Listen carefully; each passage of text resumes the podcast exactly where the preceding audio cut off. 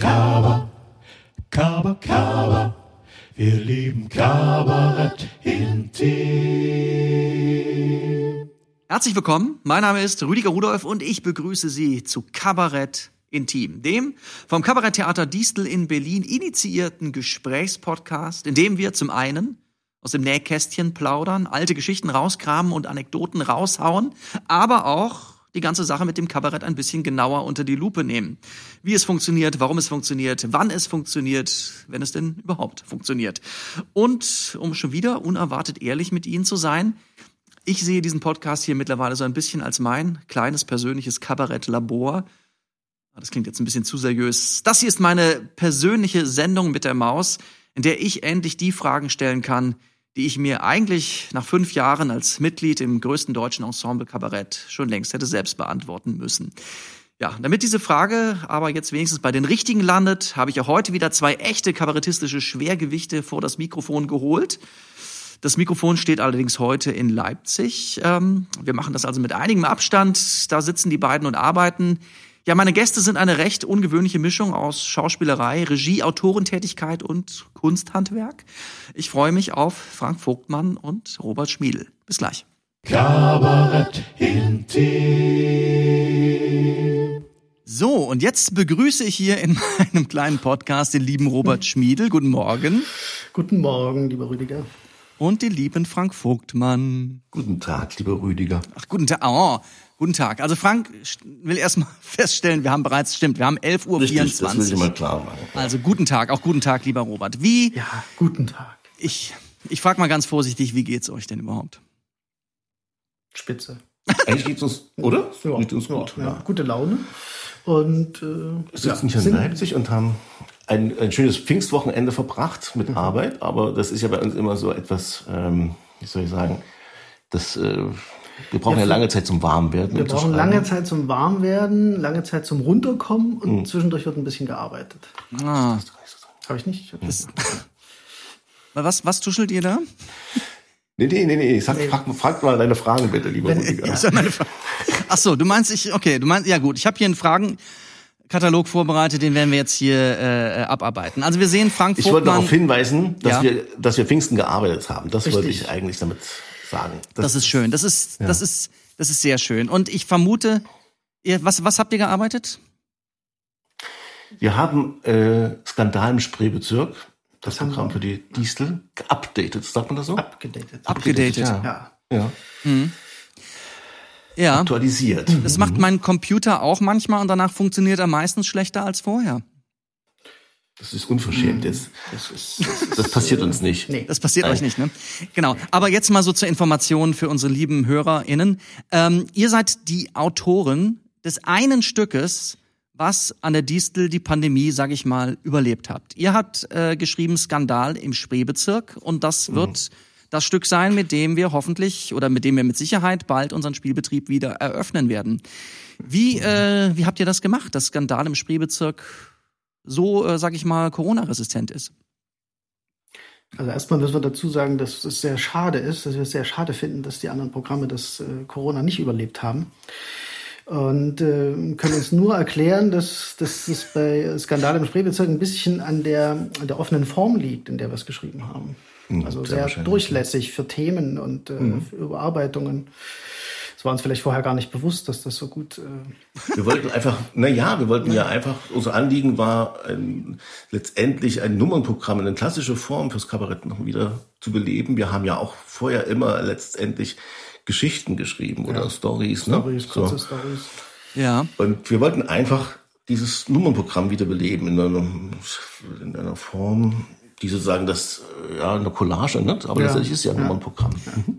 Ich, ja, ich wollte auch sagen, also das Stück Zirkus Angela war ja auch ein Nummernprogramm, aber Skandal ist schon noch mal anders, ne? Also was was was ist der Unterschied zwischen Collage und Nummer?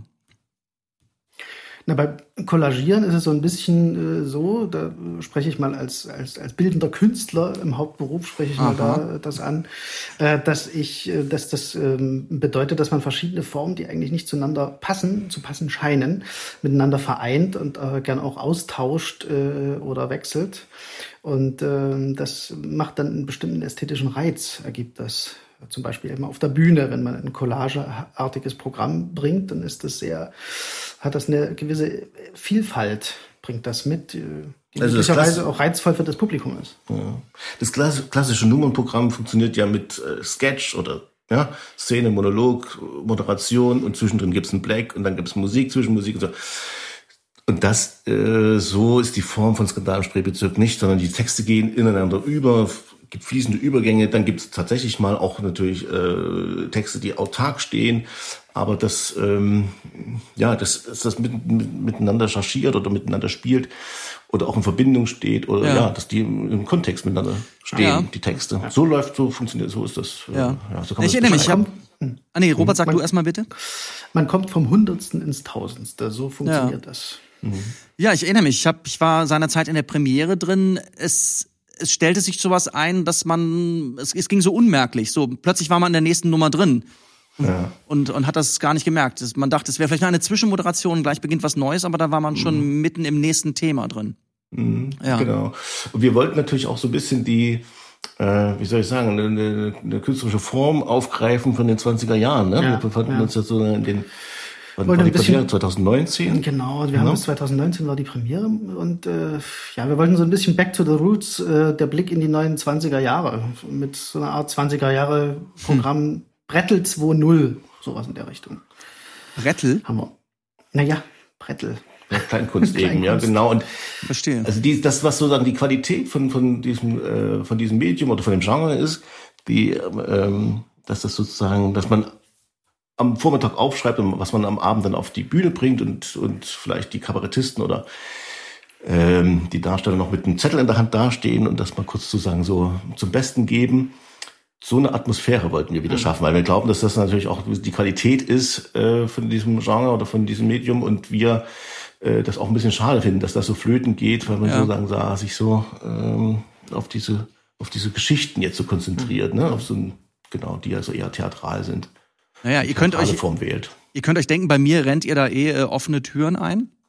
Erstens, weil ich das sowieso mag, äh, dass man möglichst mit, also dass man gerne mal mit was auf die Bühne geht, was man sich gerade erst überlegt hat. Aber auch habe ich ja hier im Studio äh, angefangen, das Kabarett der Comedians in Anlehnung an, das, äh, an das Kabarett der Komiker der 20er Jahre. Ist das, ist das, obwohl das ist kein Brettel, ne? Brettel und Kardeko ist was anderes, ne? Doch, das das Oder? schon. Ich weiß es gar nicht. Nee, das, das doch, das ist das, das schon. Ja. Ich habe Brettel, glaube ich, immer zu sehr im, in der bayerischen Folklore verordnet. Ach so, nein, nein. Verortet. Gut. Die- Das Brettel ist ja also Kabarett, ähm, das ist ja eigentlich so- war, ist ein Synonym für Kabarett, Ja, ne? das Brettel. ist, das ist ein klassischer, vielleicht ein bisschen jetzt angejahrter Ausdruck, aber in, in, in Retro-Zeiten kann man ja auch mal so einen angejahrten Ausdruck wieder Unbedingt. verwenden. Ich, also, ich meine, da, dafür rede ich ja mit euch. Ähm, ja. Vielen Dank, ja. ja, gerne. Kleine Spitze mal hier gegen die beiden Autoren. Na gut, aber das ähm, 2019 war ja auch leider noch nicht zu ahnen, dass die Roaring Twenties leider ähm, durch Corona zu den Boring Twenties wurden oder äh, zu werden drohen. Naja, Robert, du hast eben gesagt, als bildender Künstler, du bist, du bist natürlich auch äh, Kabarettautor, aber eigentlich im Hauptberuf Richtig. bist du was anderes, ne? Was, was bist du denn eigentlich? Ich bin im Hauptberuf Maler und Grafiker und habe das auch richtig studiert an der Hochschule für Grafik und Buchkunst in Leipzig. Fantastisch. Ich bin kein gelernter Kabarettautor, das mache ich quasi nebenbei. Ja. Wer ist schon gelernter Hauptsächlich nebenbei. Ja, wer, da, da wirft der Frank im Hintergrund ein, wer ist schon gelernter Kabarettautor? Da ist was dran. Das ist sowas, wie wird man denn, wie kommt man denn darauf, gelernter oder ohne gelernt Kabarettautor zu werden? Naja, Ja, das, das, das schlägt die Wünschelrute irgendwo aus. Ja. Das ist, es geht ja, geht ja Jahre zurück. Also Frank und ich, wir, wenn man das so als Zusammenarbeit äh, betrachten will, äh, das ist ja eigentlich eine Freundschaft, die sich, die Gott, über 30 Jahre, ne? Ganz lange zurück. Und, Kommt ihr damit noch hin, 30 Jahre? länger, ne? äh, länger, ne? Ich wollte nur sagen, wir sind, ich, ich, war, ich warne euch nur, wir sind alle drei, wenn ich das richtig gesehen habe, 1972 geboren. Mhm, Siehste? genau. Und wir kennen uns seit 1900, ich erfinde jetzt mal 83. Ah, okay. Ja, das wären dann Naja, knapp ja, 40 das- Jahre. das- Genau. Ja. Ja. Heidewitzka. So. Naja, es gab sozusagen, äh, ja, wir kommen ja nur aus Karl-Marx-Stadt, DDR. Ja. Und äh, da gab es ein Pionierkabarett. So. Ja.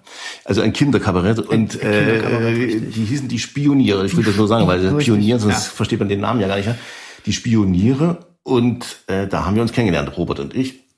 Und äh, haben dann eines Tages beschlossen, dass wir ein Jugendkabarett Richtig, gründen. wir haben dort ein paar Jahre haben wir äh, halt äh, auf der Bühne gestanden und dann haben wir irgendwann gedacht, wir müssen das auch selber in die Hand nehmen und haben da selber ein Kabarett, ein Jugendkabarett mit Freunden zusammen gegründet. Und das war noch 1988, glaube ich. Mhm. Da war unsere erste Premiere. Da war unsere erste Premiere. Und da haben wir die Texte Fantastisch. schon Da wart ihr zusammengeschrieben, 16 Jahre alt. Richtig. Richtig. Und ja. Robert, nur mal so ganz nebenbei, hast du da auch damals auf der Bühne gestanden? Ich habe damals auch auf der Bühne gestanden. Es war so, dass ich mich äh, zwischen den Möglichkeiten nicht so richtig entscheiden konnte. Ich war immer sehr begeisterter Zeichner und Maler. Das war so mein Hobby. Ja. Und dann nebenbei wurde man ja auch so ein bisschen gesellschaftlich betreut zu DDR-Zeiten. Das heißt, ich musste auch von, wurde von meiner von meiner Schul von meiner Klassenleiterin wurde ich zum Fest der jungen Talente geschickt. Und äh, dann musste man da Gedichte aufsagen. Und das habe ich irgendwie ähm, habe ich das ein bisschen vergeigt oder ich habe das irgendwie ganz schön gekonnt, aber äh, es kam eher witzig rüber und dann wurde ich delegiert, äh, wie das so üblich war damals. Man wurde dann delegiert äh, zum Kinderkabarett. Und da musste ich dann ins Pionierhaus Juri Gagarin musste ich dann fahren und das habe ich natürlich brav gemacht. Ich habe ja gedacht, das ist jetzt, ich bin da jetzt ausgewählt worden, das ist, muss ich jetzt meine Verpflichtung und dann bin ich da hin und durfte da bleiben. Und dann habe ich den Frank dort kennengelernt, der war schon dort. Und Frank, du bist dort gelandet, weil du auch an einem Wettbewerb teilgenommen hast und unfreiwillig komisch warst oder du wolltest ja, das? Nee, nee, das ist, äh, äh, das war so typisch diese, diese DDR-Betreuung, ne? Das war ganz die, die, die es, es war ein, ein ständiges Suchen nach Talenten. Ja. Wir haben keine gefunden. Also bei mir war das so, dass wir, ich äh, tatsächlich hatte auch äh, feste junge Talente und dann sollte ich in AG junge Rezitaturen im Pionierhaus Juri Gagarin. Das gab's aber gar nicht und ich öffnete, also mein Vater klopfte an einer Tür und dahinter saß eben diese Kabarettleiterin Frau Müller, die sagte, ja, es ist eine AG junge Rezitaturen, also Arbeitsgemeinschaft, muss man vielleicht übersetzen. Nee, AG Junge ist, glaube ich, äh, Gesamtdeutsch, ja? Ah, schön, ja. Ja. Mhm. Ich dachte, das ist Aktiengesellschaft. Ach so, richtig. Die, die meisten AGs sind Es heutzutage jeder das, was er Aktiengesellschaften. verstehen Okay, gut. Ja. Und da äh, sagte die, nee, das gibt's hier nicht, aber ähm, wir haben hier ein, äh, ein Pionierkabarett. Ich wusste ja gar nicht, was das ist. Mein Gott, ich war sieben Jahre alt. Ja. Und dann, genau, bin ich mit meinem Vater nach Hause an der Hand meines Papas und dann habe ich gefragt, was ist das eigentlich Kabarett? Und dann sagte mein Vater so ganz trocken, das ist sowas wie Hans-Joachim Brei und Rolf Herricht. Und damit war das erledigt. Das Ach, das gibt's doch fand nicht. ich gut. Ja. Okay, und das kanntest du schon abends aus dem Das Fernsehen. kannte ich natürlich, klar. Und so kam ich dann dahin und das äh, hat mir großen Spaß gemacht. Also das war wirklich eigentlich meine Rettung. Ich habe ja die Schule gehasst und äh, den ganzen Vormittag verbrachte ich nur damit, ähm, davon zu träumen, dass ich gleich am Nachmittag wieder auf meine Freunde da treffen kann in dem Kabarett und dann eben auch sozusagen eine schöne Zeit verleben kann. Moment, das war eine tägliche, äh, eine tägliche Veranstaltung? Das war Nee. beinahe täglich. Beinahe täglich, doch, ja. Doch, doch.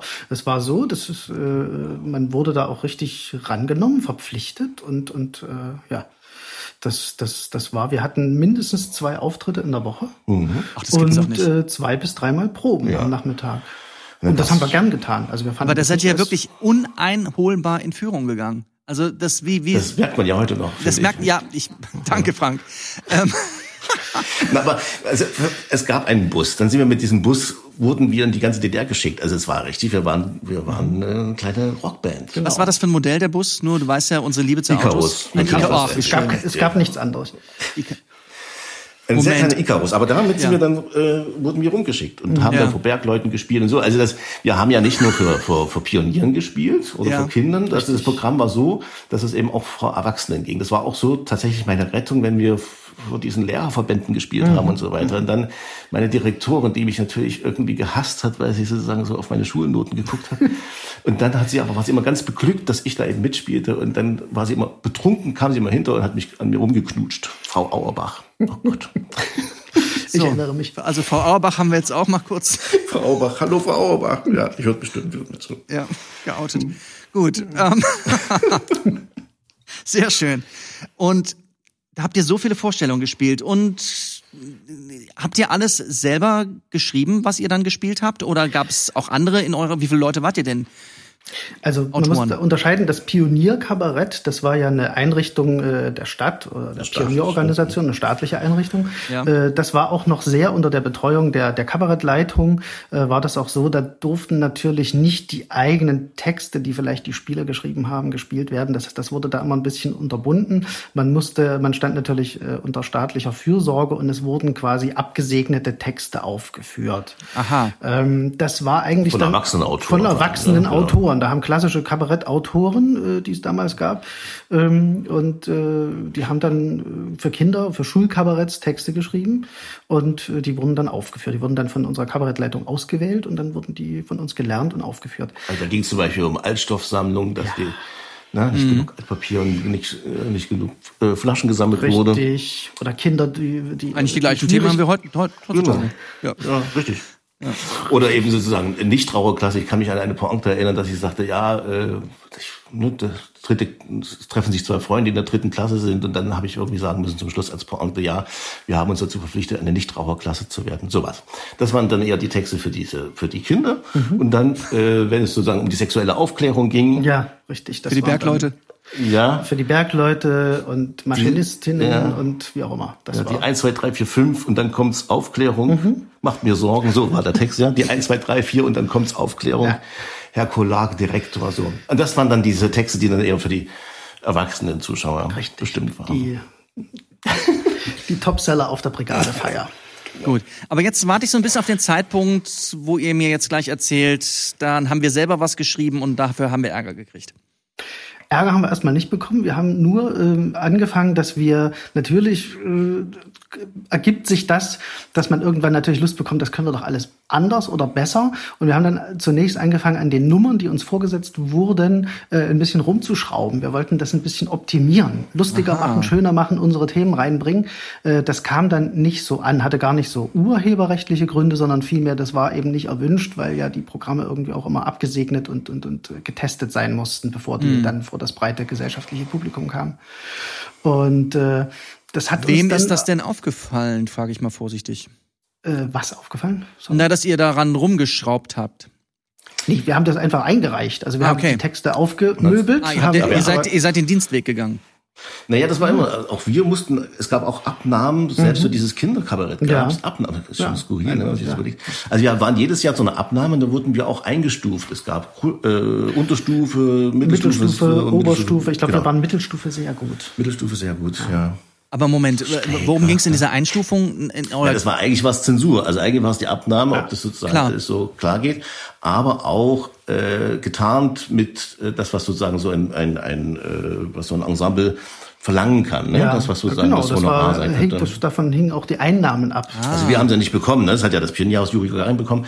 Wir haben das natürlich ja, es war ja unsere Freizeitbeschäftigung, ohne dass wir irgendwie, Nö, das war unser Ehrenamt. ja. Und, Aber das, so war es getarnt, ne? dass das auch so ein bisschen die, äh, um die, um die finanzielle ähm, Einstufung ging. Ja, Ja, richtig. Verstehe. Genau. Das heißt, dann Aber- habt ihr also wirklich eine, ja, bei Frank, bei dir offensichtlich Kindheit und Jugend äh, und eine Jugend miteinander verbracht, Kabarett spielenderweise. Ja, das war schon immer so, sagen so, Robert musste immer zeichnen in den Pausen. Wir haben dann gesagt, was er so zu zeichnen hatte und so weiter. Und dann haben wir eben Kabarett gespielt und äh, wir haben dann als 88 uns überlegt, Ja. dass wir ein eigenes Kabarett gründen wollen, weil wir natürlich auch andere Themen angehen wollten. Genau. Wir wollten jetzt nicht nur die Brigade feiern und die Pioniernachmittage bespielen, sondern wir wollten auch für unsere eigene Generation, wir waren wie gesagt damals 16, äh, wollten wir was auf die Bühne bringen, was irgendwie äh, 16-Jährige grad 1988 interessiert hat. Ihr habt das gemacht, Und wir wollten auch ein bisschen, sorry, ein Ja. bisschen politisch, ähm, wir wollten auch ein bisschen politisch vieldeutiger werden, um es mal so zu sagen. Ja. Und das ist uns dann, haben wir auch gemacht und dann gab es sozusagen auch, wurden wir abgenommen tatsächlich und äh, dann gab es diese Geschichte mit äh, Gorbatschow und dann wollten wir so einen Text mit reinbringen und da, der musste auch wieder neu abgenommen werden und da wurde uns dann sozusagen gesagt, dass wir nicht mehr spielen dürfen. Das hatten wir sozusagen, dann bekamen wir ein Auftrittsverbot eine Zeit lang. Ja. Was dann sozusagen eine riesen Diskussion führte. Und dann gab es ein, ein, ein, ähm, ein professionelles Kabarett in Karl-Marx-Stadt, die nach Kartenstanzer. richtig. Die haben sich dann sehr für uns eingesetzt. Dann sind die sozusagen mit, äh, ja, also Das war, mm, da gab es einigen Wirbel. Da gab es damals einigen Ja. Wirbel, aber das, äh, wir konnten das gar nicht so nachempfinden. Wir, Ja, wir haben's fanden gar nicht uns- verstanden, Wir haben es gar nicht verstanden, weil äh, andere Kabaretts, äh, professionelle äh, Kabaretts wie äh, die Herkuleskeule in, in, in Dresden oder die Akademiker in Leipzig, äh, die haben äh, Dinge zur Sprache gebracht. Das wollten wir eben einfach auch als 16-Jährige. Mhm. Und äh, das wurde uns aber dann irgendwie nicht zugelassen. Das, Ja, das war vielleicht noch, das war vielleicht irgendwie bedrohlicher, wenn Jugendliche das schon machen. Ja, wer weiß, ja. Also damit hatte man natürlich nicht gerechnet. Also dann im Nachhinein habe ich ja tatsächlich auch sozusagen mal diese so eine Stasi-Akte beantragt und es ist tatsächlich so, dass also ab 14 dann sozusagen irgendwelche äh, Observationen stand. Irgendwelche Leute haben Ja, dann genau. ein bisschen genauer hingeguckt, offensichtlich. Ja. Genau, das ist Ja. ja, schon die Skurrilität der DDR. Das muss man schon so sagen. Frank, ich muss einmal kurz aus dir rauskitzeln, aber du hast mir mal erzählt, du hast auch einen, einen keinen Decknamen, aber du hast einen Namen gehabt, unter dem du da ähm, sozusagen in den Akten Diese aufgetaucht Akte bist. hieß, ja, die hieß äh, operativer Vorgang Parasit. Fantastisch. Ja, ich meine, ne, das ist ja skurril. Ich war 14, dann, dann standen da so diese ganzen, äh, meine Kindergeburtstage, wer da zu meinen Geburtstagen kam und so. Also natürlich, ich habe ja nichts davon gemerkt. Es ist einfach im Nachhinein war es absurd und ich fand es ein bisschen schade, dass man sozusagen so über meine, so trocken über diese diese Kindheit, die ich ja so schön empfunden habe, äh, da die, die so trocken beschrieben war in der klar. Das war aber alles, ne? Und nüchterne Vorgänge. Diese nüchtern, ja, das ist Wenn, so wirklich so eine, wenn du wirklich so eine Kindheit gehabt hättest, das wäre traurig gewesen. Ja, so. Aber das, das, ich habe ja dann nichts gemerkt davon. Also insofern äh, fand ich das jetzt nicht weiter schlimm. Es ist jetzt äh, alles ein bisschen, es hört sich jetzt sehr merkwürdig an, aber es, äh, davon hat man ja nichts gespürt. Ja. Also seinerzeit nicht. Das ist dann wirklich alles im Nachhinein erst. Und Frank, oder ich weiß gar nicht, wer von euch beiden hat eben gesagt, als ihr mit dem Bus da unterwegs wart, ihr wart so ein bisschen Rockstars. War das cool, dass ihr da wart beim Kabarett? Kam das gut an, sag ich mal auch?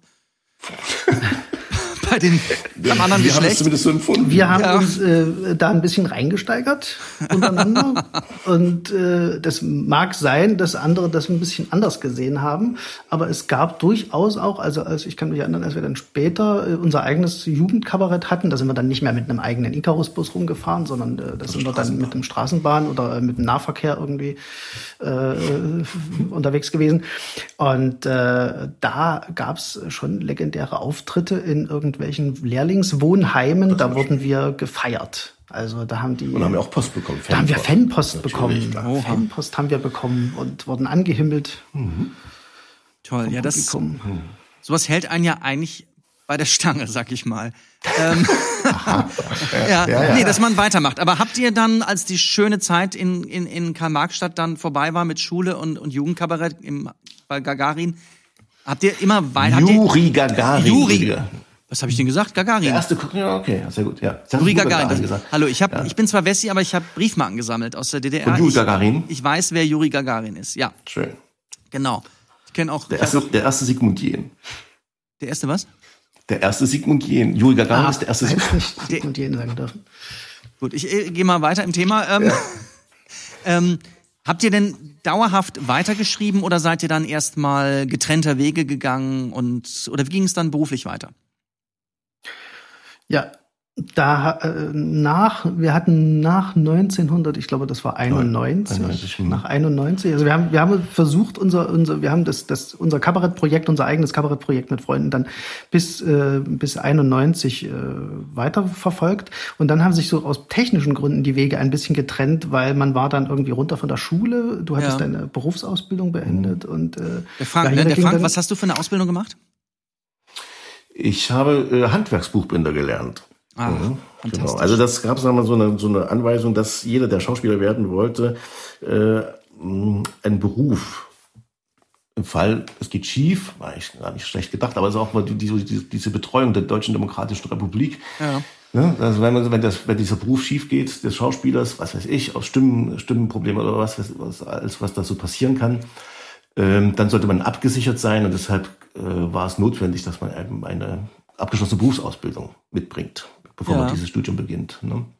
Ja, so, und ja, da so kann man das sehen, aber vielleicht auch, dass man lernt, dass man Also mir, ich, ich habe das ja, ich meine, ich habe ja so eine komische Ausbildung gemacht an einer privaten Schauspielschule. Ich habe schon mal gedacht, Mensch, wenn ich wirklich mal in meinem Leben schon mal was Richtiges gelernt hätte, es wäre schon auch schön. Also es, ja, Das wäre total schön gewesen, Rüdiger. ja, Ja. das wäre so sinnvoll gewesen. Und ich hätte auch verstanden, dass man Dinge lernen kann. Auch das war mir gar nicht bewusst lange Ja, Zeit. gut, aber das hast du ja nachgeholt, oder? Mit deiner. ja, in, in meiner Arbeit mit dir, Frank. In der Arbeit vor allem auch während des Studiums. Du hast doch äh, gejobbt im, ne? während des Studiums, um das zu finanzieren, oder? Ähm, Ach so, du meinst mein, mein Taxifahren und Flugzeuge Ja. beladen? ja, Das stimmt, das habe ich gemacht. Aber ich sag mal, Taxifahren und Flugzeuge beladen ist jetzt kein so ein Ausbildungsberuf in dem Sinne. Nicht so, es ist nicht so, es ist Ja, nicht so schön kunsthandwerklich wie das Buchbinden oder, oder das, das Grafiker-Dasein. Das stimmt, ja. Aber es ist natürlich auch. Man muss kein Meisterstück ablegen. Also keine, man macht keine besonders schöne Fahrt vom Kölner Dom zum, zum Flughafen. Aber es sind praktische Erfahrungen, die Mhm. vielleicht ganz schön sind für den Beruf oder auch wichtig sind, dass man da sozusagen sich nicht einfach nur die ganze Zeit äh, in so einer in so etwas elitären bewegt. Ich finde das schon Ja. notwendig, dass man da auch Nein, nein, das, so. das habe ich mir auch selber auferlegt. Ich finde das auch sehr nett, sehr dass ihr das, ähm, dass ihr das zur Sprache bringt. ja, sehr ähm, gut, ja. Genau. Aber eigentlich, Robert, habe ich dich unterbrochen, als du Ja. sagtest, ihr seid auseinandergegangen aus technischen Gründen. Wir sind aus technischen Gründen auseinandergegangen und das hat eben mit dieser mit dieser äh, Ausbildung zu tun. Also wie gesagt, Hans, äh, Hans Frank ist dann nach, äh, ich muss dazu sagen, Hans ist mein Sohn. Das tut mir leid, wenn ich das manchmal verwechsle. Das, Äh, oh Gott, oh Gott, oh Gott. wir haben, wir haben nicht mal ein freundschaftliches, sondern auch manchmal ein So fast familiäres Verhältnis miteinander, der Frank und ich. Gut, also Frank äh, ging nach seiner Ausbildung dann äh, an die Schauspielschule nach Leipzig und äh, ich ging auch nach Leipzig ein bisschen später. Also ich habe erst ein Zwischenstudium absolviert, in, in, äh, ein Pädagogikstudium und dann bin ich aber 2000, äh, 1993 nach Leipzig gegangen und habe dann dort, äh, da haben uns die Wege wieder zusammengeführt. Ich habe an der Hochschule für Grafik und Buchkunst studiert und Frank an der Schauspielschule und wir haben dann sogar gemeinsam in einer Wohngemeinschaft gewohnt und ähm, haben aber da äh, praktisch kein Kabarett gesch äh, ge geschrieben. Da haben wir nur gespielt. gewohnt. Da haben wir nur gewohnt zusammen, Gegessen haben allein unsere Freundschaft gepflegt, Ja. Palatschinken gekocht und alles. Ja. Und diese zwei Hochschulen, das war ja auch so schön, dass die nebeneinander lagen. Also man hat sich irgendwie, Ah, Richtig. hat sich waren, seinerzeit waren die Hochschulen äh, in einer Straße und man konnte sich gegenseitig besuchen. Zeit, Das war ja. sehr angenehm, ja. Toll. Sag mal, Anfang der 90er Jahre in Leipzig, ähm, ich sag das jetzt vielleicht nur, weil ich Clemens Meyer gelesen habe, aber das war eine wilde Zeit, oder? Schrecklich, ja. Also es war wirklich eine schöne Zeit, Mhm. aber es war auch wirklich bedrohlich. Also man ist äh, Strafen lang gegangen und plötzlich gab es eine Woche später stand da ein Haus, Mhm. das da, ne, das wurde, also das, wie sich diese Stadt in, diesen, in dieser Zeit verändert hat. Also die Atmos diese schöne Atmosphäre und diese Gemütlichkeit von dieser Stadt, Mhm. die ist letzt, auch letztendlich jetzt sehr verloren gegangen. Ne? Die hat man natürlich in den 90er Jahren noch erlebt. Also das 90er Jahre Leipzig, das war schon so ein Kosmos an sich, den das, äh, ich sag mal so heute, dass das äh, in aller Pracht wiedererstandene Leipzig nicht ganz so nach, wo man das nicht ganz so nachempfinden kann. Also ich kann mich erinnern, als ich damals diese, als wir damals diese WG bezogen äh, und ich auf der Suche nach Möbeln war, ich weiß gar nicht, ob ich, ob ich das jetzt petzen darf oder verraten darf, äh, äh, es standen dort Abrisshäuser. Ich bin in Abrisshäuser reingegangen, zusammen, ne? Das waren da auch zusammen. Und das Verheerende war dort, wir sind da, äh, die Wohnungen waren noch komplett eingerichtet. Also man hatte das Gefühl, die äh, Bewohner äh, der, der Wohnungen, ähm, die natürlich dann, äh, die sind alle natürlich nach Westdeutschland gegangen und haben Ja. da, äh, vom, der Arbeit hinterher zu gehen. Die haben komplett ihre Wohnung verlassen und alles dort stehen lassen. Also das sind komplett eingerichtete Wohnungen. Ihr habt geplündert. Äh, also nicht, nicht mal eingedrungen, wir haben, ja, wir haben uns, wir haben sozialistisch umgelagert. So nannte man das. ähm, nein, wir sind, wir sind in diese Wohnungen hineingegangen, dass, dass die Häuser standen offen, die Wohnungen standen offen, ähm, und dann war, ja, da habe ich mir dort, stand noch die Kaffeetasse da stand da. die Kaffeetasse da, da stand noch, äh, wie soll ich sagen, da stand noch der halbe Sauerbraten auf dem Tisch, so ungefähr, weil die Leute eben beschlossen haben, jetzt reicht's, wir müssen gehen, und dann waren die Aber weg. das ist tatsächlich auch das, was der Clemens Meyer da beschreibt. Mhm. Also solche Situationen, dass ich im Taxi saß und plötzlich, das erzähle ich jetzt dir, Rüdiger, Mhm. ich ja, Ja. also ne, ich saß im Taxi und plötzlich sagte der Taxifahrer zu mir, wir müssen jetzt, äh, können jetzt nicht auf dem direkten Weg fahren. Und dann plötzlich verfolgten wir, also ein, anderes Taxi, wann wurde, ja, also gab es sozusagen eine Verfolgungsjagd der Taxen, weil da irgendein, ja, weil irgendwie Eine bedroht Fehde. wurde, dieses Taxi. Ja, und Eine Fehde zwischen Taxifahrern.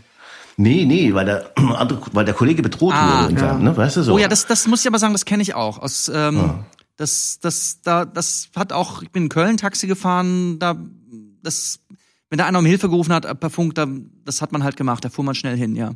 Mhm. Ich glaube sowieso, dass diese Zeit, das hat sich vielleicht im, wie so ein Brennglas in Leipzig ein bisschen verschärft, aber das war auch ein bisschen die Zeit. Ne? Das mhm. hat sich, ich weiß nicht, ob das sozusagen, ich kann mir das gut vorstellen, dass das ähm, in Köln oder in, auch in westdeutschen Städten ganz, äh, dass man so eine ähnliche, eine ähnliche Atmosphäre erlebt mhm. hat. Ne? Das war so eine, so eine Umbruchszeit. Ja. Ähm, ja, so. Oder da wurde ich rausgeschmissen, weil äh, der Taxifahrer dachte, dass ich ein, dass ich eine Pistole, ne? da habe ich mich hinten nur angeschnallt, saß hinten auf der Rückbank. Oh. Und das Klicken, die so, also so eine Sensibilität oder plötzlich stiegen zwei Fahrer aus und haben sich auf der Straße geprügelt. Also das war schon eine, äh, eine schräge Zeit. Ich kann mich auch erinnern, ich bin da Taxi gefahren und in dem Taxi befanden sich keinerlei Kopfstützen, weil der Taxifahrer mir sagte, ja, man könnte mich ja erwürgen mit der Kopf, also man könnte ja einen Gürtel oder eine Schnur über die Kopfstütze ziehen und mich also alles, was eigentlich normalerweise für Sicherheit sorgen soll, mhm. Sicherheitsgurte und Kopfstützen, wurde Waren als Bedrohung definitiv, angesehen. ja, das war, mhm. ging nicht. Ja. Verkehrte Welt. Naja. Und verstehe. Und schräge Zeit, ja. Mhm. Frank, warum hast du immer mal gedacht, nee, Kabarett doch nicht, ich mache jetzt Schauspiel? Ähm, eigentlich war das, nee, ich wollte ja eigentlich Kabarettist werden. Ich habe ähm, ja. ne, der Grund, dass ich Schauspiel studiert habe, war, weil ich Kabarettist werden wollte und äh, hatte mich dann beworben in einem Leipziger Kabarett, äh, Kabarett Akademixer. Da habe hm. ich mich äh, beworben, noch 88 und 89. Und der damalige künstlerische Leiter, Jürgen Hart, der schrieb mir dann, ja, es wäre vielleicht ganz gut, wenn Sie sich zu so einem Schauspielstudium durchringen könnten. Und tatsächlich war das der Grund, warum ich dann Schauspiel studiert habe. Und im, im Studium habe ich dann, äh, du, meine Dozenten fanden das natürlich ganz äh, schrecklich, dass ich dieses schöne Studium sozusagen nutzen will, um Kabarettist zu werden. Du hast da auch keinen kein Hehl draus gemacht. Nee, das habe ich da auch so gesagt, ja. ja und ähm, innerhalb dann des Studiums hat sich das dann anders entwickelt, dass ich gesagt ja gut, also, also da habe ich dann gespürt, was so die Qualität von diesem Beruf ist. Und klar, dann ist es einfach so, dass man sich da so davon wegentwickelt hat. Aber ähm, der Grund, warum ich Schauspiel studiert habe, war, dass ich Kabarettist werden wollte. Ja. ja. Ich meine, es ist ja verrückt, Frank. Ich habe dich ja wirklich kennengelernt als Schauspieler. Hm. Also ich habe dich spielen gesehen und äh, bin natürlich deiner Magie äh, verfallen und haben auch zusammen gearbeitet und Stücke gemacht und alles, was dann dazu kam, was also Kabarett, das kam, sag ich da mal, erst wirklich nach Jahren. Und da hat sich ja. wirklich noch mal so ein so ein sag mal so ein Horizont eröffnet, so eine Seite von dir, die ich überhaupt nicht kannte und mhm. ich war völlig überrascht zu sehen, dass dass die zuerst da war, also vor dem Schauspiel. Mhm. Das verstehe ja. ich ja.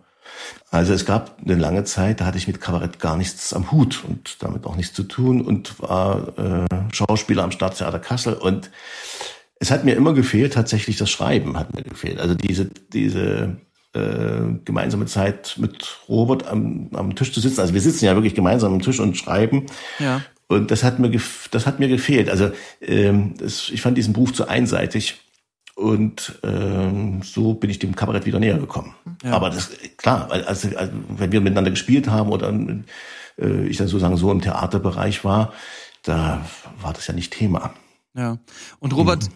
in dieser Zeit, als du Grafik studiert hast, mhm. hast du da irgendwie noch was anderes? Hast du irgendwie das Schreiben vermisst oder das Kabarett oder? Ähm, ich habe es vielleicht nicht ganz so sehr wie Frank vermisst. Äh, ich habe, äh, ich war voll ausgelastet, dann mich in andere äh, künstlerisch technische Bereiche da zu vertiefen. Ich habe sehr viel mit Grafik gemacht, habe sehr viel, habe mich quasi in der in der Radierwerkstatt der Hochschule für Grafik Grafik und Buchkunst zum Radierer da ausbilden lassen. Also diese klassische grafische Technik Radierung habe ich da aus meiner Sicht dann schon sehr weit getrieben. Das blieb mir nicht viel Zeit und dann haben wir uns auch räumlich getrennt, weil Frank ja nach dem Studium in Leipzig ja zunächst nach ähm, Nordhausen. Nordhausen, genau. Du bist ans Richtig. Theater Nordhausen und später dann nach Kassel. Und spätestens als du nach Kassel bist, da haben wir uns mal für vier, fünf Jahre aus dem Auge verloren. Mhm, da, haben wir nur so telefoniert. Da haben wir nur ja. telefoniert. Da sind wir auch, da war auch das Thema Kabarett gar nicht so Mode und ähm, ja und das äh, ich will nicht sagen, dass es mir dass es mir nicht gefehlt hat, aber es war dann erstmal so außerhalb meines meines Wirkens und äh, ich ich hatte genug anderes zu tun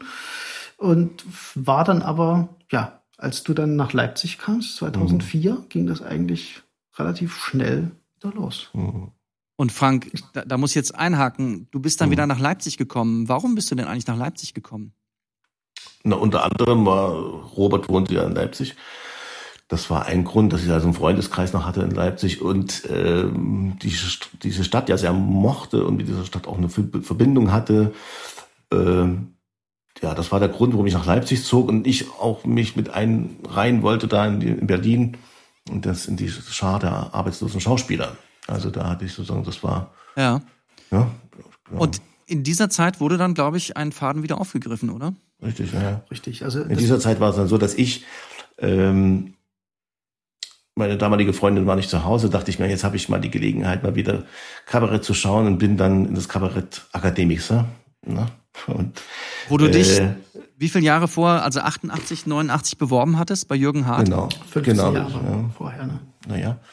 Und dann, ja, das, ja, das war 2004. 2004 muss das gewesen Genau. sein. Hm. Und jedenfalls war ich dann, bin ich da im Kabarettkeller, die haben einen unglaublich schönen, eine unglaublich schöne Kabarettbühne, das Kabarett Akademiker. Ja. In der Kupfergasse, Und ne? In der die Kupfergasse in Kupfergasse? Leipzig. Ja, sehr schön. Genau, Ach, herrlich. Und ähm, da bin stand ich sozusagen, war, äh, die Zuschauer wurden gezählt. Also da stand das Ensemble, das Kabaretts Akademiker stand draußen vor der Tür und man, es wurden Zuschauer gezählt. Und ich dachte, ja, das ist ja ein skurriler Beginn für ein Programm. Und äh, irgendwie schwemmte es mich immer weiter nach hinten, weil ich dachte, na, pf, was wollen denn die jetzt? Also plötzlich landete ich sozusagen, war ich so der Letzte. Und dann zeigte eine Kollegin auf mich und sagte, und hier ist er, unser, was nicht, drei Millionster Zuschauer. So, und das war ich. Ich war also plötzlich der drei Millionste Zuschauer. Keiner kannte mich. Das war wirklich der pure Zufall. Dann wurde ich da auf die Bühne gezerrt und ähm, dann bekam ich einen Blumenstrauß und wie auch immer. So, ja, ja, genau. Und das führte mich dann an den Stammtisch letztendlich danach, nach der Vorstellung, und dann sagten die, was denn, du bist auch Kollege und so. Und so kam wir ins Gespräch und so begann dann auch wieder meine Arbeit im Kabarett. Also dann habe ich da Regie führen dürfen und mit der Regie kam dann auch wieder die Textarbeit und so haben Roth und ich wieder zusammengefunden, auch als Autor. Ja.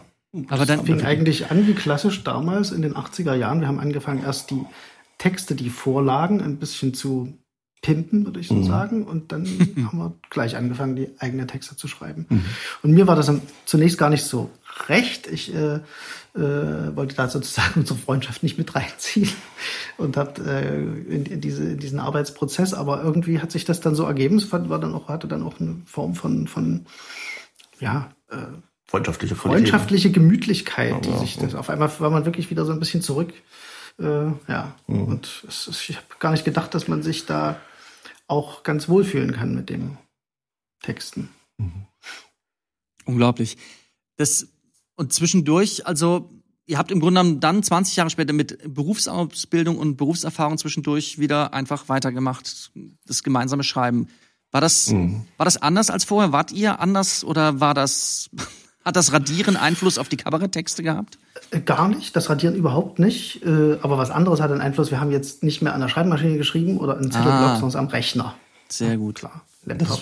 So, das war schon der große Unterschied und das hat das extrem, also extrem erleichtert, die Arbeit. Äh, Ich komme natürlich ein bisschen so von der Handarbeit, also mit Zeichnen und, und Stift und so weiter, ist man natürlich beim Schreiben, ne, das war immer sehr schön, das äh, seinerzeit so zu machen. Aber äh, am Rechner geht's natürlich schneller. Ja. Und es ist, es ist, äh, Macht auch was. Ne? es Das macht auch was. Dieses wunderbar. ganze, das, was wir heute so ein bisschen bevorzugen. Ich habe vor uns das, das Wort Collage oder Frank hat das Wort Collage gebracht.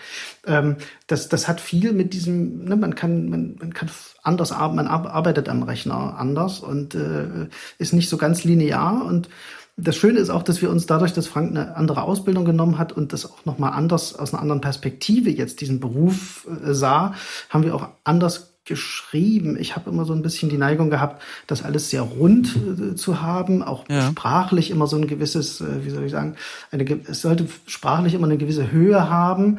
Ähm, und äh, bei Frank ist es sehr schön, dass er mich immer da so ein bisschen erdet und das eben versucht, immer in so einen sprechbaren Ton zu bringen. Also das sind keine papierenden Texte, sondern Ja, furchtbar. glaube ich, sondern es sind eben dann Texte, die wir miteinander verfassen, die, die wir wirklich, die man sprechen kann, die man, die, ne, die, die man einfach aussprechen kann auf der Bühne und nicht sich verhaspelt, weil man da irgendwie so ein Und das liegt natürlich auch daran, dass wir tatsächlich voneinander sitzen und miteinander den Text, also wir spielen ja als erstes den Text, bevor wir ihn schreiben. Ne? Ja.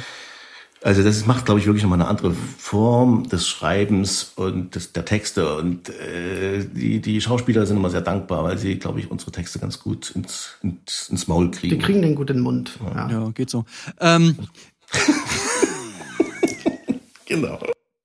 Die einen mehr, die anderen weniger, Ja, ja. lieber Rüdiger. Ach so, gut. Es kommt manchmal auch auf den ver verfügbaren Mund an. Ja, ja. Naja.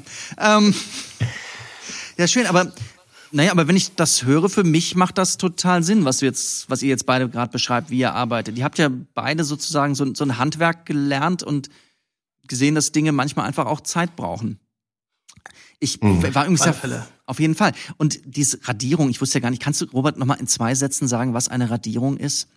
Eine Radierung ist eine grafische Technik, bei der, äh, was alle grafischen Techniken vereint, man äh, nicht an dem Blatt arbeitet, was dann in den Rahmen kommt oder was dann verkauft wird, sondern man arbeitet an einer Druckform. Und bei der Radierung ist das Metall. Das ist eine Zink- oder Kupferplatte. Und da wird mit allerlei Materialien, Arbeitsmaterialien und Säure werden da Spuren reingebracht. Man zeichnet in das Metall quasi, verstärkt die Vertiefungen durch Ätzen. Und anschließend kann das mit Farbe gefüllt werden. Das ist ein ganz handwerklicher Vorgang und das wird dann mit Druckpressen gedruckt.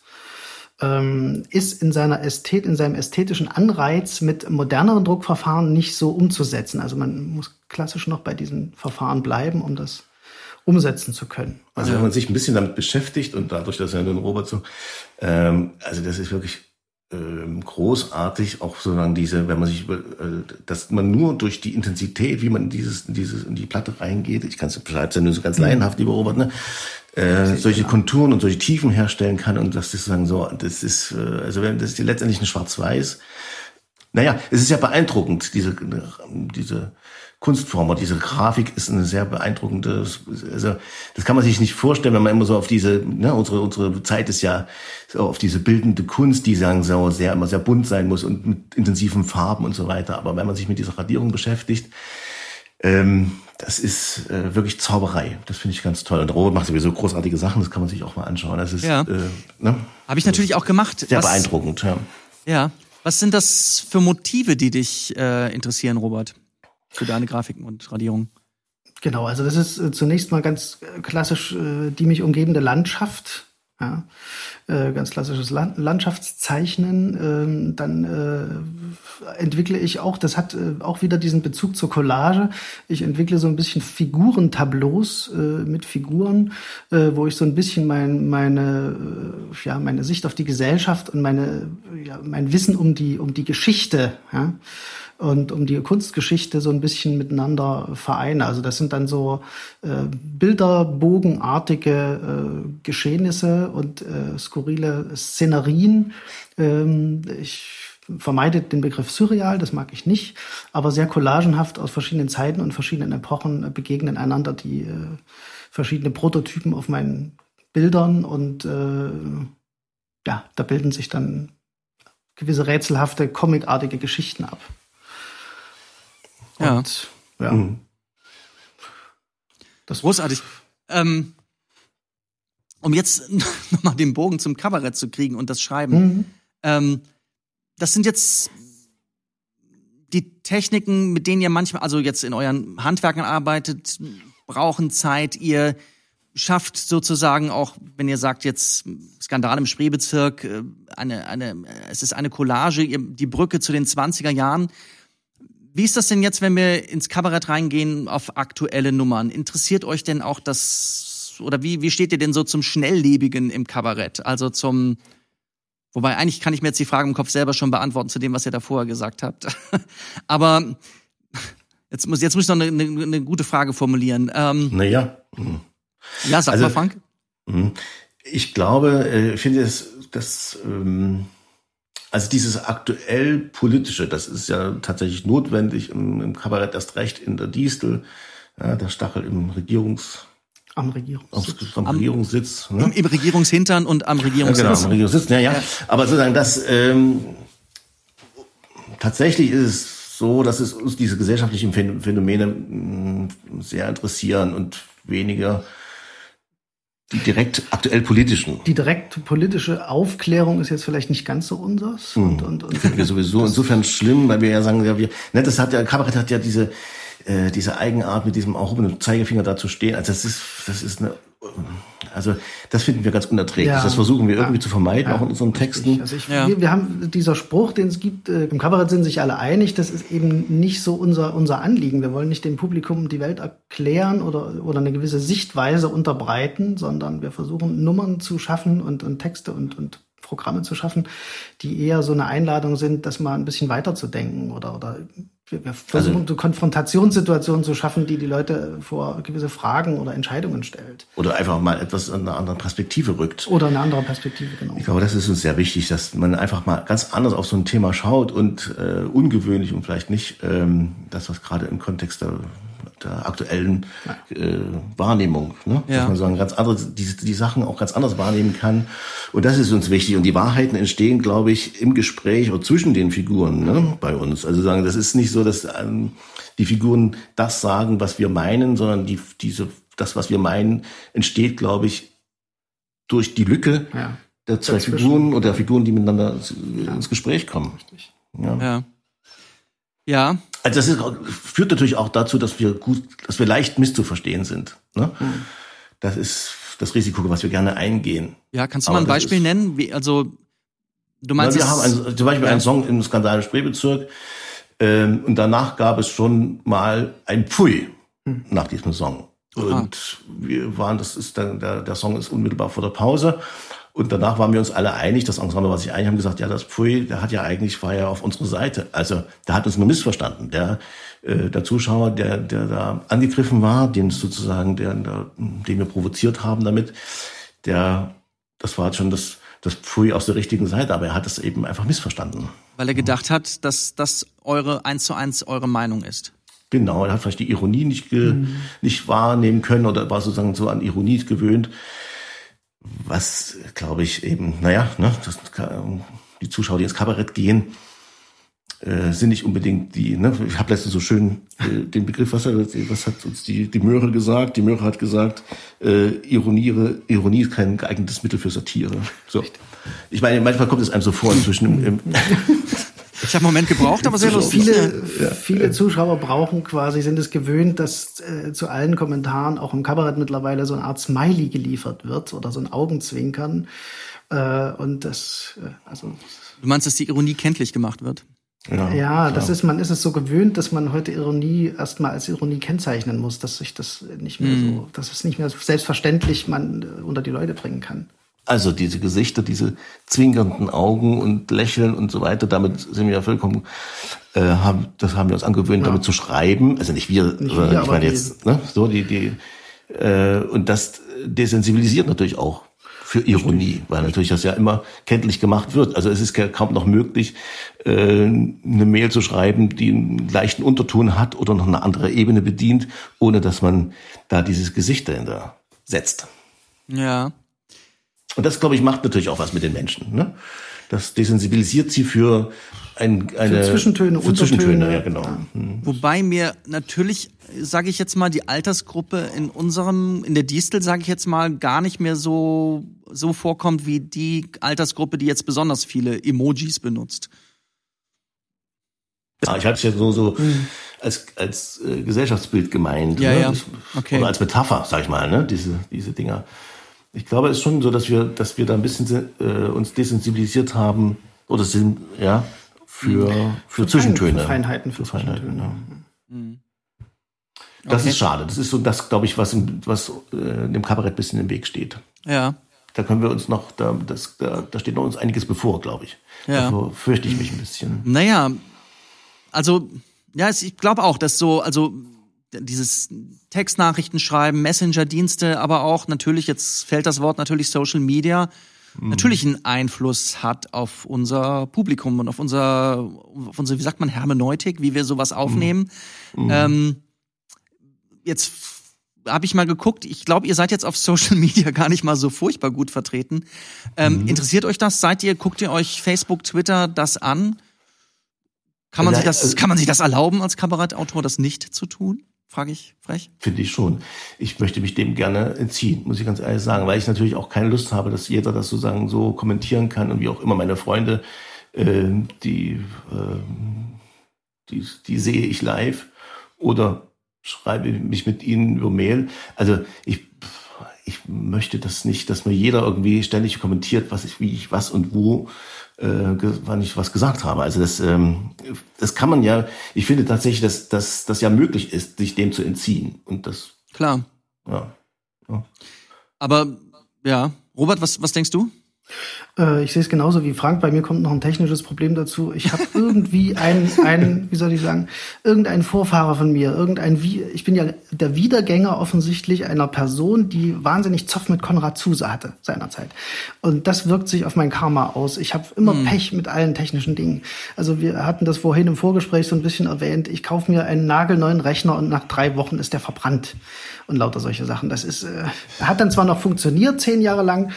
Aber ähm, Ist ja, verbrannt. Wie ist das passiert? Hat die Wohnung gebrannt oder was hat Ach, meine gebrannt? Freundin wollte mir einen Gefallen tun, die wollte es mir gemütlich machen, es war Adventszeit und hat mir eine Kerze hingestellt und das habe ich nicht gleich gecheckt und habe den Rechner Hm. halt einfach ich hab, äh, ich bin rausgegangen und als ich wieder reinkam, stand er in Flammen. Der Rechner stand in Flammen, aber er hat noch zehn Jahre funktioniert. Das Schöne ist, als ich ihn dann gelöscht habe, hat er immer noch funktioniert. Okay, andere Leute verstehen unter Löschen des Computers was anderes, aber ja. Ich drücke mich jetzt bewusst auch ein bisschen an das Zielpublikum gerichtet aus. Okay, ja, sehr gut. Ähm, Also ich habe noch richtig äh, analog gelöscht, ne? ja. Ja, Mensch, schade. Jetzt sind wir schon vom Thema Social Media weg, indem wir über brennende, Oh, sorry, Computer, ja. brennende Computer gesprochen haben. Das haben wir jetzt, das hätte ich noch intensivieren können. Mhm. Jetzt frage ich mal ganz vorsichtig, ähm, was machen denn Frank Vogtmann und Robert Schmiedel, wenn sie sich selber mal amüsieren wollen, wenn sie nicht Kabarett schreiben oder ihren Kunsthandwerken nachgehen? Was, was, was, was tut ihr zur Unterhaltung? Geht ihr ins Theater? Geht ihr ins Kabarett? Guckt ihr Netflix, Amazon Prime und HBO Max? Richtig. Das. Genau das volle Programm. Nein, also als es, als es möglich war, also ich bin äh, nicht ganz so ein regelmäßiger Theater- und Kabarettbesucher wie Frank, das gebe ich zu. Bei mir kommt ja noch dazu, dass ich mich auf Ausstellungseröffnungen äh, meiner Kollegen und meiner eigenen sehen lassen muss, äh, was ich gerne tue und oft tue. Das hat jetzt alles ja natürlich aus technischen Gründen pausiert, anderthalb Jahre. Aber äh, ich bin auch in diesen ganzen äh, Lockdown-Zeiten nicht äh, zum Netflix-Gucker so geworden, weil ich ein bisschen schade finde, dass man auch bei, äh, bei diesem von anderen hochgeschätzten Sender äh, nicht die Bandbreite. Äh, Ich mag es, dass du Sender sagst, ja? Ja, Ja. äh, man hat nicht die, ja. Die Bandbreite, ja. Entschuldige. mein Entschuldige bitte. Medienkonsum hat in den 80er Jahren eingesetzt und äh, ja. Wie gesagt, also äh, Netflix ist sozusagen, das ist Ja. mir nicht, die Bandbreite reicht mir nicht. Und man ist schnell, also bei mir, äh, wenn der Algorithmus dann einigermaßen auf mich eingestellt ist, dann darf ich nur noch Kochsendungen gucken. So. Oh, da gibt's ein paar Deswegen muss gute. ich da manchmal, ja, da gibt's großartige Sachen. Oh Gott, jetzt habe ich mich geoutet. Also ich habe natürlich Netflix, aber ich versuche es zu meiden. Okay. Und du, Frank? Naja, nein, ich geh, bin schon sehr, gehe gerne ins Theater und guck mir diese, klar, also ich bin ähm, auch äh, auf, auf Ausstellungen und so, also wie mich, naja, was soll ich sagen, ich, das, was, glaube ich, jeder macht, das äh, mache ich auch. Ich gucke aber natürlich auch ganz gerne mal eine tschechische Serie. Ach, eine tschechische Serie. Ja. Die Frau hinter dem Ladentisch zum Beispiel von 1976. Oh, was ist das? Worum geht's da? Ich muss jetzt, ich frage jetzt einfach mal nach. Gibt's die Seite, gibt's das überhaupt, die Serie? Äh, die Serie gibt's, die Frau hinter dem Ladentisch. Das ist eine tschechische Fernsehserie mit Wladimir Menschik die Frau Auerbach. und äh, so ähnlich. Hm. Naja, es ist ja, ich, äh, du, ich sag das ja nur auch als Schauspieler warte, ist man, man kriegt ja ab und zu von der Regie, äh, du bist ja auch Regisseur, Frank, darüber haben wir auch noch überhaupt nicht geredet übrigens. Ja, Ähm, ja warum eigentlich? Ähm, gibt's ja immer mal wieder, naja, so Ansagen äh, gibt's ja mit je, also jeder Arbeit so, dass man sagt, na, das musst du spielen wie, und dann kommen bei dir halt gerne Sachen, ähm, Louis Define, aber durch dich habe ich auch kennengelernt, die Olsenbande. Ja, das ist auch sehr wichtig, dass du das kennengelernt hast. Ja, das, Ja. absolut. Mhm. Naja, dieser, klar. Also geprägt bin ich dort einfach, ne, geprägt bin ich einfach von dieser Zeit, aus dieser Zeit, aus, von Louis de Finesse, klar, von diesem Film, das ist ja unsere Generation. Und die Olsenbande auch. Das ist natürlich, ja, was soll man da sagen? Also, Ja. Seid ihr noch- sind ja auch gran- grandiose Schauspieler, das muss man Absolut. Ne? Louis de Finesse ist, das ist ja nicht, das ist äh, alle, die sagen, ja, das ist ein Faxenmacher, aber es ist kein Faxenmacher, der spielt mit Not und spielt sozusagen da, da das ist ganz, äh, ich finde es wirklich, dass es ein toller Schauspieler ist, abgesehen davon, dass er natürlich ein großartiger Komödiant ist. Ja, du, das, Ja. äh, ich, da wirst du mich nicht widersprechen hören. Das weiß ich, ja. Mhm. Ja. Na Mensch. Genau. Und in der Olsenbande, na klar, mir gefällt dann auch die Form, die das dann halt alles hat. Das hat alles, hat, ja, ich glaube schon, dass man das wiederfindet in meinen Arbeiten. Ja, auf jeden Fall. Hm. Ähm, seid ihr, seid ihr, würdet ihr euch als Nostalgiker bezeichnen? Puh. Da müssen wir wahrscheinlich, Robert. Ja. Müssen wir? Ich, Schade. ja. Wir müssen uns den Schuh anziehen, Rüdiger. Ja, wir- Ha- Hashtag. Wir würden uns selber nicht so Ja, ja. bezeichnen, weil, Nee, wir das, weil nee. wir das peinlich finden, aber wir sind es wahrscheinlich. Ja. Also andere Nostalgiker, Nostalgiker mögen wir meistens überhaupt nicht. Mhm. Aber wenn man uns auf diesen Begriff reduziert, dann kann das passieren, dass es Nee, sich reduzieren- durchaus mit Nein, nein, reduzieren. reduzieren nicht, aber es ist ein Bestandteil in der feinen Küche ist ja reduzieren auch eine hohe Kunst. Also ich, ähm, aber ja, reduz nein, reduzieren möchte ich euch da auf keinen Fall. Nein, haben wir auch nicht so verstanden. Sorry. Es ist Sehr gut. Hast du noch dein Blackberry, Frank? ja, das liegt ja vor mir, genau. Ja, Gut, richtig. ich frag nur so. ähm, na gut, aber dann möchte ich vielleicht mit den Nostalgiern noch einen Blick Das in die ist so, ich ich frage mich dann zum Beispiel, wenn ich jetzt sozusagen diese, diese Apps kriegen soll, wegen dieser Impfung und diesen ganzen, ja, das geht ja auf meinem Blackberry gar nicht drauf. Das, Apps, nein, Diese das App- ich ja nein? nicht. Ich habe ja noch Aber läuft das. Blackberry nicht unter Android? Nein, es läuft, ja, das ist noch die ganz alte Variante. Es hat noch so einen Lautsprecher, da kann ich dann dran kurbeln und dann, ja. Nein, nein, aber es läuft ist- noch beinahe unter Was, du kannst bei deinem Blackberry noch die Fenster runterkurbeln? Nein, ich habe gesagt, so, das ist, äh, also diese, dieses Blackberry funktioniert wirklich noch mit Blackberry-System. Ah, okay. Siehst du, das Hm. war mir nicht bewusst. Okay. So alt ist das Ding. So alt ist das Ding. Aber ein sehr schönes, also ich, bin ja auch, Schön, also, äh, wir sind ja auch schön. Ästheten. Das, Genau. wir, sind ja, wir sind ja auch Ästheten. Ich bin ja auch ein Freund der, der, der, der physischen Tastatur, so sagt man. Hast du, du hast ja auch noch einen Blackberry, aber du hast jetzt eben die neuere Variante, oder, Rüdiger? Das erzähle ich dir nach dem Podcast. Ähm, Es könnte länger dauern. Es könnte länger dauern. Na gut, jetzt, dann will ich jetzt zum Schluss vielleicht doch noch mit den beiden Nostalgikern, die natürlich weit mehr sind als nur Nostalgiker und natürlich auch den, den größten, den, den, den großen Brückenschlag zu sehen, also in der Lage sind, äh, was man aus dem, aus dem Alten ins Moderne retten kann. Ähm, deshalb frage ich euch, wie, wie sieht denn die Zukunft aus? Was, was, was wird sich denn Kabarett, jetzt kommen die großen Allgemeinfragen, wie geht's denn ganz direkt weiter jetzt mit euch, mit Kabarett? Was für Stücke, was für Themen? Naja, die Themen, die Themen, das sind ja immer die Themen, die sozusagen gerade die Zeit uns vorgeben, aber ähm, ich, na, mir geht es so, dass ich mich tatsächlich so ein bisschen vom Theater wegbewegt habe, weil ich finde, dass die Zeit für Kabarett richtiger ist. Also, ne, ich möchte gar nicht mehr sagen, in, in, in, einer, in einer Metapher oder in einem Bild die Dinge unbedingt erzählen, die mit unserer Zeit zu tun haben, sondern möchte das auch sozusagen ähm, tatsächlich thematisieren und ähm, ohne Aha. dass ich jetzt, ne? also das, ich finde, es ist wirklich ein Unterschied zum Theater und das, äh, da, deshalb fühle ich mich gerade ganz gut, ganz wohl in diesem, in diesem Genre. Okay. Ne? Also du meinst, dass man die als- Themen auch wirklich eins zu eins benennt, anstatt dass man jetzt ein Ja, zumindest ein anderes Bild findet dafür. Ne? Ja. Also ähm, ich muss es nicht erst dechiffrieren, um zu verstehen, dass was Don Carlos mit unserer Zeit zu tun hat. Also, Ja. ne?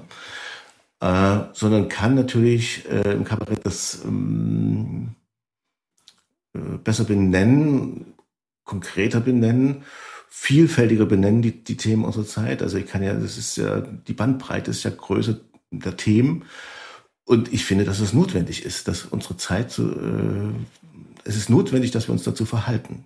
Hm. Und das ging mir Anfang 2000 weniger so. Und jetzt, äh, ich habe das Gefühl, dass mis, äh, ja, ich bin froh, dass ich mich so künstlerisch äußern kann. Ja. Aber warum, was ist denn seit 2000 passiert, dass das, dass das anders ist? Ist das, Naja, ich meine, die AfD sitzt im Bundestag, also Ja, genau. jetzt mal abgesehen davon, aber diese ganzen, diese, ja, diese Dinge, die auf uns einströmen zurzeit, ne, und äh, die, die Europäische Union, die ähm, Viktor Orban, der sozusagen, der, alles ziehen ihr eigenes Ding durch und diese globalisierte Welt und so weiter und so weiter. Also diese ganzen, diesen, diese ganzen, ähm, dieser ganze Kontext, ähm, den finde ich wichtig, dass man da sich dazu verhal verhalten kann. Und dass wir, oder ich freue mich darüber, dass wir uns darüber, dass wir uns dazu verhalten können, ganz direkt. Und dass das unsere Arbeit ist, uns sich mit uns mit diesen Dingen zu beschäftigen. Ne? Das ist ja nun auch der pure Luxus. ja. Ich hab, war einen Moment still, dachte, vielleicht kommt noch was von Robert. Ähm, Ja, ich wollte nur sagen, ich, ich kann nur hoffen, dass, dass ähm, ich, ich denke da gar nicht so an die, also ich denke da an die aktuell letzten, wirklich letzten anderthalb Jahre zurück, äh, dass sich äh, durch diese quasi durch diese Reset-Taste, die da gedrückt wurde, vielleicht auch ein bisschen wieder ähm, das, das, die Wertschätzung des, äh, des Live-Erlebnisses äh, für die Bühne ein bisschen wieder einstellt. Also dass man, dass man da, also ich habe hab das schon ein paar Mal gemerkt, dass das Kabarett, das dann die Formen äh, sozusagen des von Social Media oder eben von Netflix oder wie auch immer aufgreift, äh, dass das natürlich eine Möglichkeit ist, sein, das Publikum in diesen Zeiten so zu erreichen. Andererseits aber trotzdem wirklich dieses Live-Erlebnis und dass sich vor den Augen etwas abspielt und dass eben die Neuerung und das, die Aktualisierung sich quasi dann äh, ganz flott ergibt. Das, das, also das, das hoffe ich, dass das Publikum das äh, noch wertschätzt Mhm. und, und, und äh, da wieder Freude dran findet und äh, dass es da eine kleine Art von Bedürfnisstau gegeben hat, Ja. was ich jetzt hoffentlich irgendwie bahnbrechen möchte. das, da, da sind wir alle gespannt, wie das auch Mhm. demnächst dann jetzt hier auch an der Distel gerade weitergeht. Ja. Vielleicht noch ein, Kann ja auch sein, kann auch sein, dass es sehr schwerfällig wird, ne? dass die Zuschauer erstmal wieder, dass sich sehr rantasten müssen. Genau. Ja. Dass, dass, dass die Umstellung vom Schalter schwerfällt, das kann auch alles sein. Ich persönlich freue mich drauf eigentlich, aber ähm, ja, bin da noch, bin da noch ganz unsicher, wie das werden wird. Ja. Da wir gerade auf die Distel kommen, ähm, vielleicht noch ein Satz dazu in der Vorbereitung ist mir mal aufgefallen, ich habe ja auch schon mit mehreren Autoren gesprochen, jetzt in dem, im, im Rahmen dieses Podcastes. Ihr seid wirklich das einzige ostdeutsche Autorenduo, die im Moment für die Distel schreiben. Das ist ein Ähm, Ding, ja. Hm. Ist das, ja, das ist ein Ding, ne? Nein, das stimmt doch nicht ganz. Nein, stimmt nicht? Ah. Nein, Frohwin. Ah. Oh. Was? Philipp Schaller, ne? Philipp Schaller ist sozusagen ja ein. Ostdeutscher und der sch- schreibt gemeinsam mit, mit äh, Michael Frohwin. Das stimmt. Auch für die Distel. Mhm. Siehst du. Siehst du, dann habe ich mich, dann können wir das Also wir sind zu dritt. Philipp Schaller, Robert Schmiegel und Frank Vogtmann. Gut. Okay, ich weiß also, nicht, ob das recht ist, dass es. Vielleicht ein bisschen frech. Ich, kein, ich kann es jetzt so, schlecht nach. Ja, gut. Aber jedenfalls habt ihr auch, gibt's auch mal Philipp Schaller. Mhm. okay. Also es gibt auch noch Philipp Schaller. Gut. Na fein. Ich dann noch vielleicht zwei Sätze. Genau. Ist Skandal im Spreebezirk wird jetzt also das Stück sein, mit dem es jetzt demnächst weitergeht. Ihr habt es jetzt gerade ge- abgedatet oder gepimpt, wie Robert vorhin so schön sagte. Für den Nostalgiker ganz äh, äh, beachtlich.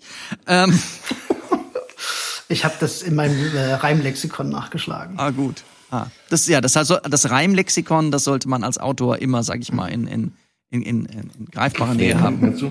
Ja.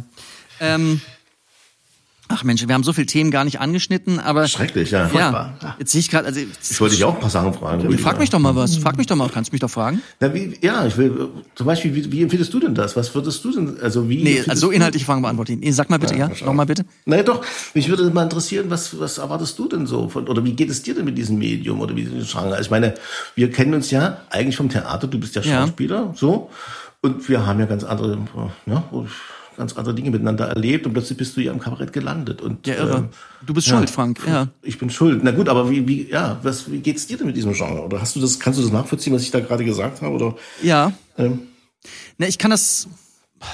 Warte mal, ich kann das schon nachvollziehen. Also es war jetzt natürlich in dieser Corona-Zeit, habe ich komischerweise, lustigerweise nochmal, wo ich da schon lange angebildet will, Twitter auch nochmal ein bisschen mehr für mich entdeckt und sehe teilweise, was da natürlich für Unsinn geschrieben wird und was auch du gesagt hast, man äußert sich dazu und Gott und die Welt äh, kommentiert das und das möchte ich natürlich auch nicht, bin da auch eher zurückhaltend und ich bewundere aber andererseits, wie manche Leute und auch Kabarettisten aus Deutschland da teilweise, sag ich mal, sich positionieren und was die auch, was die für ein Feuer aushalten müssen und wie genau die da formulieren und Meinungen beziehen und sowas. Und da habe ich so im Laufe der Zeit doch jetzt in den letzten Monaten so ein Gefühl gekriegt von, verflixt die, die richtige, also die Diskussion, die Meinungsbildung, die findet auf Twitter statt. Also nicht nur auf Twitter, bestimmt auch woanders, aber auch sehr stark da. Und ich schon manchmal denke, naja, was so, wir müssen uns schon, glaube ich, sehr drauf, also wenn wir Kabarett, wenn wir relevant sein wollen, wir müssen das schon mitkriegen oder ich oder ich möchte das und und müssen sehen, dass wir da irgendwie aktuell bleiben und uns naja, das und aber auch ja. aber uns aber auch darauf ähm, besinnen, was wir auf der Bühne können, was was halt Social Media natürlich einfach nicht kann. mhm, genau. Und deshalb gefällt mir das auch, wenn ihr sagt Collage und wir Naja, Wir gehen mit tagesaktuellen Themen auf die Bühne. Genau, es ist ja eine andere, andere, andere Form des Ausdrucks. Ne? Ist ja eine andere Form der Kommunikation oder eine andere Form des, des, ähm, des Erzählenden. Wenn wir auf der Bühne stehen, ist ja sozusagen, äh, es kommen ja da Dinge hinzu. Nicht, es ist ja nicht bloß das Wort. Mhm. Ja.